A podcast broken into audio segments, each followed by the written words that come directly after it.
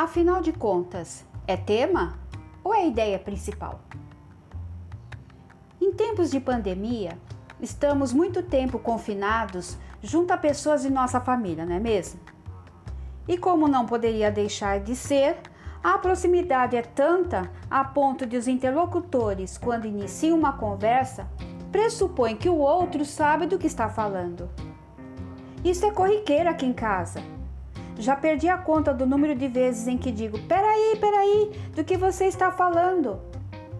Ou seja, meu interlocutor está dizendo um monte de informações a respeito de algo que eu não faço a mínima ideia do que seja. Este podcast é um oferecimento da equipe de língua portuguesa do Núcleo Pedagógico da Diretoria de Ensino Guarulhos Sul, formada por mim, professora Grace de Castro Gonçalves, e pelos professores Luiz Fernando Biasi e Roberto Clemente. Essa coisa de eu interromper a narrativa eloquente de meu interlocutor não aconteceu assim de uma hora para outra, não. Antes, eu ficava ouvindo em silêncio a narrativa, buscando relações entre as informações, no desespero de demonstrar ao meu interlocutor que eu estava atenta àquilo que ele dizia. Mas quanto mais ele falava, mais perdida e cansada eu ficava, pois nada fazia sentido para mim. Confesso que algumas vezes eu acenei com a cabeça expressando minha total atenção, mas no final das contas eu estava era boiando. Outras vezes a educação e respeito falava mais alto e aí, né, eu tinha que dizer, peraí, peraí, retoma, do que ou de quem você está falando. Aí pronto, né? Bastava aquela palavrinha, uma minúscula palavrinha e o mistério era totalmente revelado para mim. Todo aquele esforço que eu havia dispensado fazendo conexões entre informações passava agora a fazer sentido para mim. Mas bem que esse esforço poderia ser evitado, não é?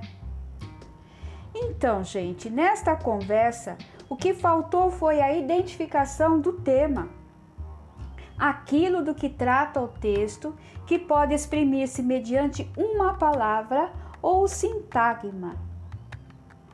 Ols, em seu artigo Ensino Ativo da Compreensão das Ideias Principais, diz que esta minha atitude de perguntar do que trata o texto é o caminho para identificar o tema de um discurso ou texto. Agora, já para a ideia principal, sei que meu interlocutor já via ou estaria por proferi-la em algum momento de nossa conversa. Aí, se eu tivesse que retomar as informações mais rapidamente, eu teria de fazer outra pergunta. Qual é a ideia mais importante que o meu interlocutor pretende explicar sobre o tema? A mesma coisa aconteceria se eu estivesse lendo um texto. A ideia principal pode aparecer em qualquer lugar dele, ou pode estar implícita. Ela pode exprimir-se mediante uma frase simples ou duas ou mais frases coordenadas e proporciona maior informação e diferente da que o tema inclui.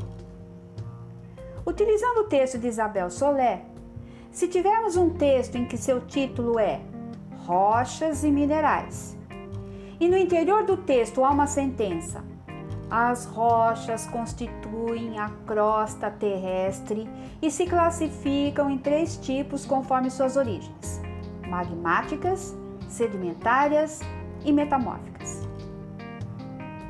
Atribuiríamos o conceito de tema para o título Rochas e Minerais e o conceito de ideia principal para a sentença que proferi há pouco. Agora, o que devemos considerar na hora do ensino sobre temas e ideias principais? Será que seria ensinar o tema dizendo que ele é diferente de ideia principal?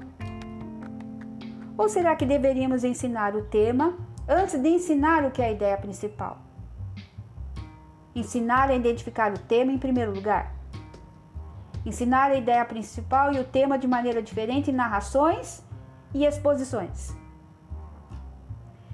James Bauman, autor de A Eficácia de um Modelo de Instrução Direta no Ensino da Compreensão de Ideias Principais, nos mostra alguns caminhos.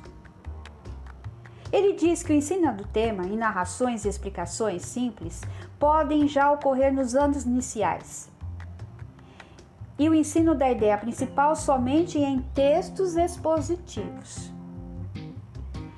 E voltar à narração somente no ensino médio quando se aborda sistematicamente o comentário do texto com relação à literatura.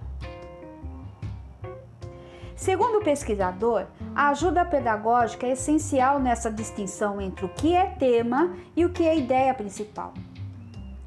A atuação do professor nesses primeiros passos poderia ser assim: inicialmente, apresentar a razão pela qual irão ler concretamente o texto.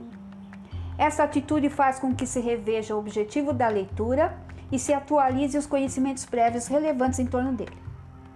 Depois, é, o professor se coloca como leitor modelo, exemplificando com um texto já conhecido qual seria o seu tema e o que poderiam considerar como ideia principal transmitida pelo autor. Deste modo, estaria ensinando como o faz para identificá-los. Em seguida, o professor pode oferecer outros textos, permitindo que repitam o mesmo processo, mas sempre com o seu acompanhamento. E por último, ele permite que os alunos apliquem a habilidade recém-adquirida em outras situações e, e também oferecer feedback corretivo. Isabel Solé faz uma advertência.